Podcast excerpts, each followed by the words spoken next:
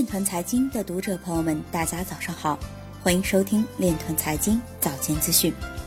今天是二零一九年四月二十四日，星期三，农历亥年三月二十。首先，让我们聚焦今日财经。日本金融厅对两家持牌虚拟货币交易所进行例行检查。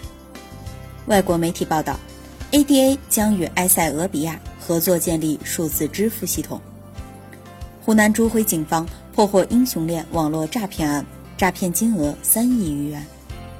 深圳中级人民法院表示，将利用区块链等技术推动知识产权案件存证体系变革。eCal 视频专利通过中国专利局审查，并予以正式签发。FDS 自主研发的游戏《星战》今日开启全球升档内测。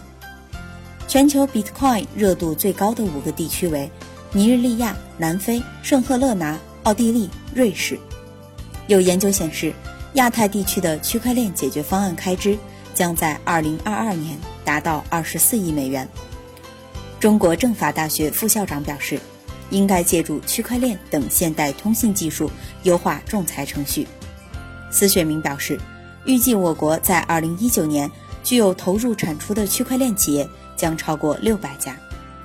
今日财经就到这里，下面我们来聊一聊关于区块链的那些事儿。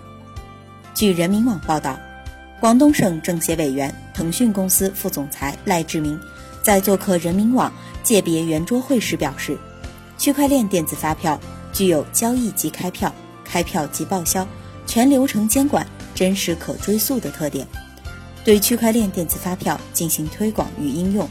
有助于进一步推动粤港澳大湾区税收现代化，提升企业与用户的开票体验。以上就是今天链团财经早间资讯的全部内容，感谢您的关注与支持，祝您生活愉快，我们明天再见。